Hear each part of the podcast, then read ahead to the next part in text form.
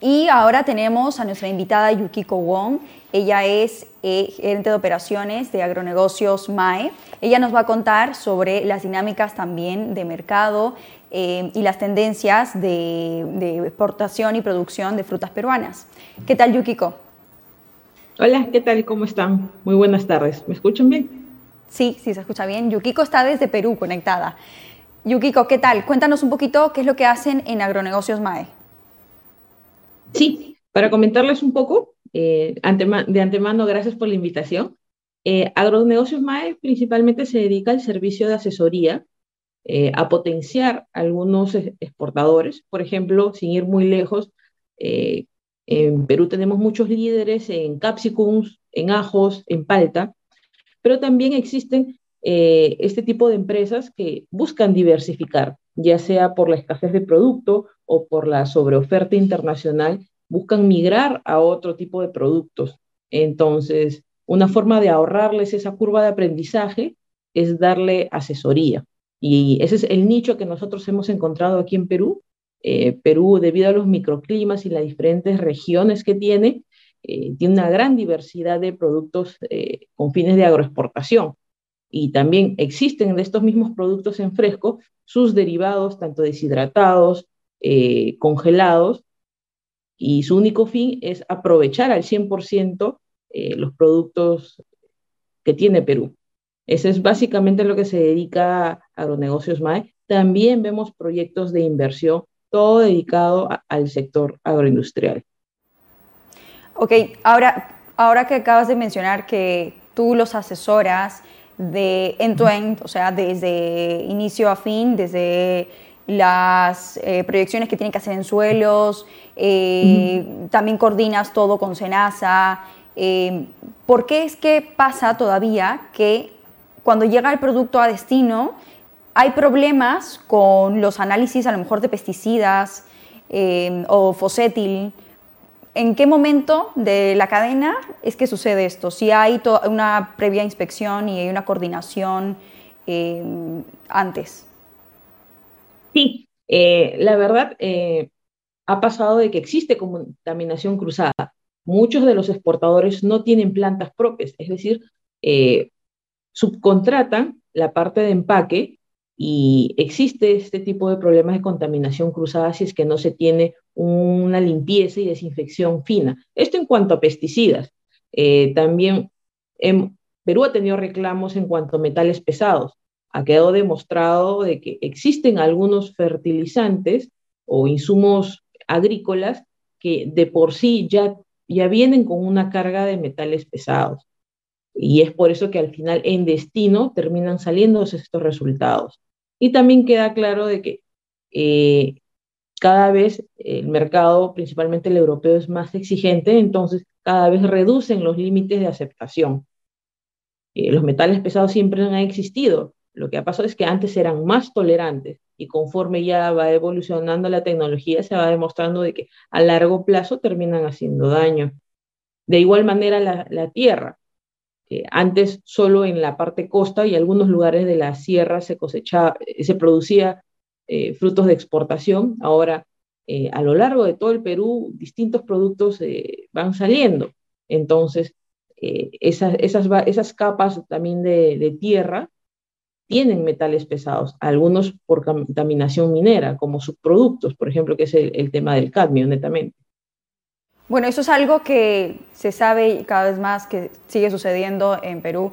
Em, en el tema del jengibre, por ejemplo, que en vez de eh, hacer todo en un packing o en una planta, lo hacen en cocheras.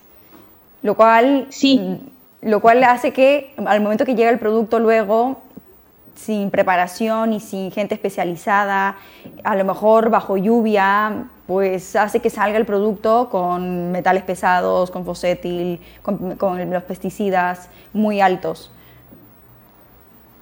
Sí, sí, sí, sí, exactamente. Eh, una manera también eh, es que Perú todavía sigue siendo un país informal en su, en su mayoría.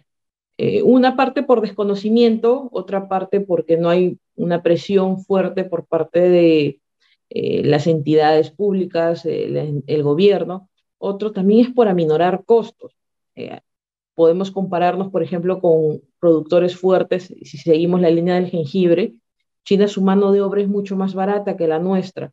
Entonces, a veces tecnificar un poco nos termina saliendo caro y nos, y nos saca de competencia. No es que yo promueva esta idea, solo que es la realidad que actualmente sucede. La auditoría que tú haces a las empresas de este rubro, eh, ¿cuál es el principal reto que tú te en la que tú te encuentras eh, en la auditoría? Porque hay diferentes fases, ¿no? O sea, la programación para ejecutar em, el programa de cosecha, por ejemplo, em, la coordinación con los organismos reguladores del Estado, con SENASA, DIGESA. ¿Dónde está el principal reto o problema? En realidad, cada etapa tiene sus peculiaridades. Por ejemplo, en la fase preliminar, como quien dice sobre papel, eh, todo, todo pinta bien, ¿no? El detalle ya es cuando entramos en la operativa. Eh, el tema logístico siempre termina siendo complicado, como te digo, eh, mientras que sea un suelo llano y, con accesos de pista, sin problemas, pero en algunos lugares siembran en la sierra o en la selva, hay lugares que son, el ingreso es un poco accidentado, entonces son, son cositas que van sumando. también está por el lado de que muy pocos o les resulta difícil formalizar como empresa, les resulta difícil invertir de forma preliminar, por ejemplo, en estudios de suelos. Estoy segura de que nos vamos a alguna provincia y te, tú dices, ay, ¿cómo está tus resultados, tus estudios de suelos? Porque te dicen, no, sí he sembrado palta, pero muchos dicen, ah, no, es que mi vecino lo hizo y veo que le fue bien. Y yo también siembro palta, pero mm, de repente la misma composición de suelo no la tiene. Entonces son todos esos factores que, que van haciendo a lo largo de la cadena, eh, se complican. Es más, esa fase antes de proceso es la, que, la más delicada, porque una vez que el producto ya llega a planta, a la zona de empaque, ya mucho nada se puede hacer, porque ya lo, ya lo cosechaste, ya empieza su, su etapa de maduración. ¿Con, qué productos has trabajado? Eh, principalmente con frescos, eh, empezando la palta, jengibre, ajo, eh, mango, uvas. También estoy trabajando con capsicums y algunas legumbres. Sí, eso es principalmente. Tanto, eso es en cuanto a frescos. También tengo experiencia profesional en deshidratados y congelados. Ni conservas, ni pescados, no es mi fuerte. Esos dos no. Bueno, coméntanos un poquito cómo ves ahorita la proyección eh, para los aguacates, ahora que empieza la flor loca. Eh, esto creo que este se podría decir que es uno de los años que Perú tiene una eh, producción casi todo el año de lo que es aguacate. Actualmente sé que el precio está un poco alto todavía, todavía hay oferta colombiana y de otro país que ahorita no recuerdo, pero otros años, por ejemplo, lo que es octubre, noviembre, hasta fines de diciembre, mediados de diciembre, no hay palta. Normalmente hay otras variedades, pero la has no. Y a partir de este año sí estoy viendo de que las exportaciones están siendo continuas. Y esto debido a que, eh, por cómo está el clima acá en Perú, está permitiendo de que haya más de dos, tres, hasta cuatro floraciones en, los campos. Ya se está empezando a salir la, la palta de flor loca de las quebradas que también está permitiendo ya, eso ya forma parte del ciclo 2023, lo que ahora está empezando. Ya. Ok, ¿y cómo ves tú ahora la frontera agrícola del aguacate, ya que estamos hablando un poquito del aguacate? Eh, por ejemplo, yo soy de una zona de Lima, de la capital, pero estoy en provincia, en la zona norte. Eh, hasta hace un par de años, eh, esta zona era cebollera, capsicums, ajos, Ahora me, atrevería a decir de que muchos de ellos han, han rotado sus cultivos a, palto. Eh, si bien eh, el tema del costo termina siendo bastante provechoso para los productores, pero su margen de, desde el momento en que inicia una producción donde ya le permite tener eh, liquidez, todavía es de tres hasta cuatro años. Entonces, a veces esa espera termina desestabilizando a algunos productores y ahora lo que está generando es que haya un, va a haber una sobreoferta, lo que va a hacer que los precios caigan. Eh, estuve viendo... Comentaste que las tierras, o los, sí, las tierras que se explotaban para algún cultivo, se están cambiando para producir ahora aguacates porque es más productivo. Sí, porque en realidad ah, ah, lo que pasa es que en Perú sucede la moda. si todos les fue bien con la palta, miran a la palta.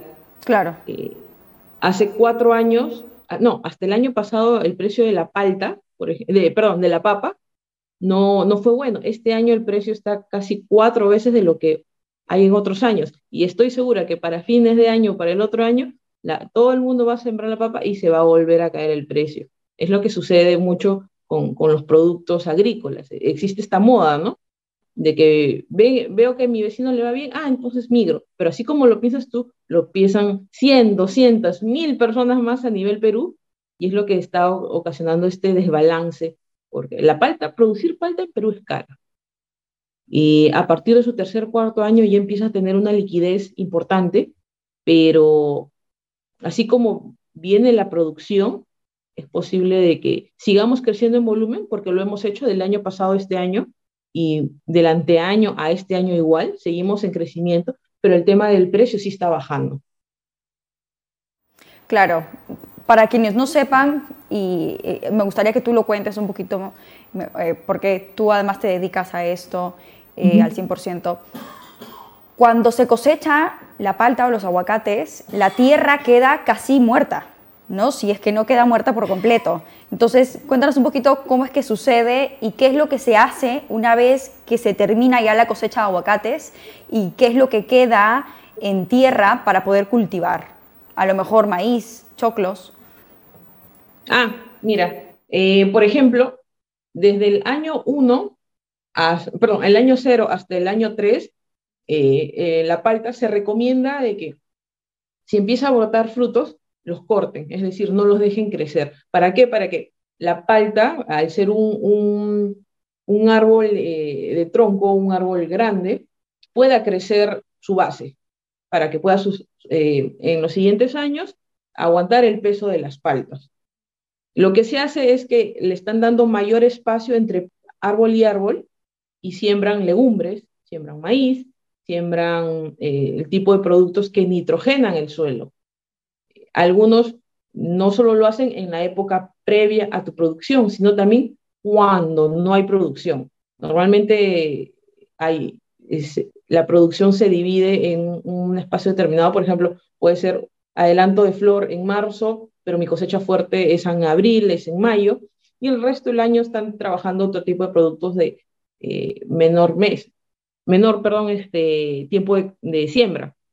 En la selva he visto, eh, perdón, en la sierra he visto zapallo, eh, que también su crecimiento es seis meses a lo mucho. Lo mismo con el maíz. Pero ¿por qué es, que, la, tierra queda muerta prácticamente después de cosechar aguacates? No es que quede muerta, el detalle es que no están teniendo de repente un manejo agrícola adecuado. Eso pasa más con el jengibre. El jengibre o quión erosiona la tierra. Ellos sí, el aguacate, al menos en Perú, no mucho porque el que menos está teniendo su plan de fertilización. el tema del quión, como viene de manera, ha crecido de manera empírica, no muy tecnificado, a comparación de la palta, que sí tiene muchos campos grandes, riego tecnificado, en el quión no, crece casi como hierba mala, o sea, no, no es que se le abone, se le, se, le aplique muchas cosas, por lo mismo que es orgánico. Ok. Bueno, ahora tengo algunas preguntas curiosas para que quienes nos estén viendo y a lo mejor quieran invertir, a lo mejor quieran incursionar en el rubro de los agronegocios. Eh, ¿Cómo deben empezar recurriendo a ti, que, te dedicas a la auditoría, ¿cómo deben empezar ellos en el negocio? ¿no? O sea, si quieren invertir en tierras, ¿qué es lo que sigue? Eh, en realidad todo va a depender de muchos factores. El que tiene capital de dinero se tiene que asesorar principalmente en, ver qué, qué, opciones hay. Eh, por ejemplo, si tienen tierras, eh, ver eh, en qué estación se encuentra, es decir, unos estudios de suelo sería importante. A veces eh, tengo un tío que también se dedica a este sector, él es comerciante y siempre me dice, Lo difícil no es comprar, es decir, el acopiar no es difícil, lo difícil es tener a quién vender, porque más allá es el quién, es el cómo y cuándo te paga. Eh, si hubiera un negocio 100% rentable, estoy segura de que todo el mundo se, se metería, pero en el caso del agro está sujeto a muchos factores, por ejemplo, principalmente la exportación, eh, la competencia internacional que no lo puedes predecir. Por ejemplo, nadie podía predecir ni en el peor de los escenarios una pandemia, que no, eh, al menos a países grandes como China lo estuvo en restricción dos años, ellos siendo principales este, exportadores de Kion. Por eso a Perú le permitió tener una ventana, tú te pones a revisar las estadísticas de Kion, 20 y 21 han sido los mejores años. El punto de equilibrio de, por ejemplo, el jengibre es un sol 50, un sol 70 por caro, que lo venden a lo largo del año a dos soles, 2.50, es decir, tienen un margen relativamente interesante por hectárea. Han sabido vender jengibre hasta 8, 9, 10, 11 soles. Se imagínate la rentabilidad que ha tenido ese año, solo porque no salió China. Pero este año que sí ha salido China con fuerza, Brasil, a de alguna manera impactar de manera fuerte en producción al mercado, el jengibre peruano ahorita está, el precio está bajísimo. A muchos de ellos, de los productores, no les conviene ya cosechar porque están a pérdida. Entonces, lo primero es informarse, eh, sobre todo qué querer hacer y cómo hacerlo, ¿no? El cómo ya viene más de nuestro lado, el qué querer hacer es eh, evaluar. Si tienes tierras o si tienes solo capital, o de repente si tienes este, clientes, entonces son, de ahí es el punto de partida que empieza el análisis para la asesoría. Coméntanos ahora un poquito para finalizar sobre la proyección que hay de, en las ventas eh, de los productos estos tropicales que venimos hablando, del aguacate y bueno, también del jengibre. Eh, ¿La proyección, perdón? Las proyecciones que hay de demanda que, para estos productos peruanos. Mira, ahorita, como te comenté, Perú no está creciendo a nivel precio, lo que sí está creciendo es a nivel producción. Yo creo que ahorita lo que se puede apostar, más que llevar un buen control de calidad, porque la única manera de tú diferenciarte en el extranjero es con calidad. Con precio, en realidad ahí va a ser eh, generar competitividad en cuanto a saber controlar tus costos, pero también está el tema de certificaciones. Por ejemplo, Perú exporta mucho a México, a Colombia, a Chile, y solo sale con certificación SENASA, eh, que es la, entidad nacional. Pero eh, países más exigentes o continentes más exigentes como lo que es Europa, países como Italia, Francia, sí te exigen ya certificaciones, no solo sociales, sino también medioambientales. y es lo que te va a generar Ahora nos van a exigir el Spring también, la certificación Spring. Exactamente. Para darle un dólar más al precio. sí, es lo que en realidad ya, por ejemplo, venía siendo Fair Trade, pero con, con, ese impacto más social, eh, te, da un beneficio económico con el fin de eh, mejorar la calidad de vida a los agricultores. Y muy similar está trabajando Spring. Entonces, como te digo, cada vez salen más y algunos se parecen mucho, pero van para mercados cada vez más exclusivos. Totalmente. Bueno, pues Yukiko, muchas gracias. Te agradezco eh, tu participación, te agradezco que nos hayas contado todo esto, que la verdad es que es un tema muy amplio, interesantísimo. Creo que hoy en día es importante eh, contar con empresas como la tuya que brindan este tipo de auditorías para saber qué pasos seguir y cómo avanzar en cada fase como, como repito, como dije hace un momento, es, es, un tema muy amplio, es un sector muy complicado, eh, tiene muchísimos riesgos y creo que lo que tú haces es muy interesante. No, más bien, gracias a ustedes por la invitación y nada, cuenten conmigo para cualquier cosa. Bueno, muchas gracias Yukiko. Cuídate. Listo. Cuídese. Chao, chao.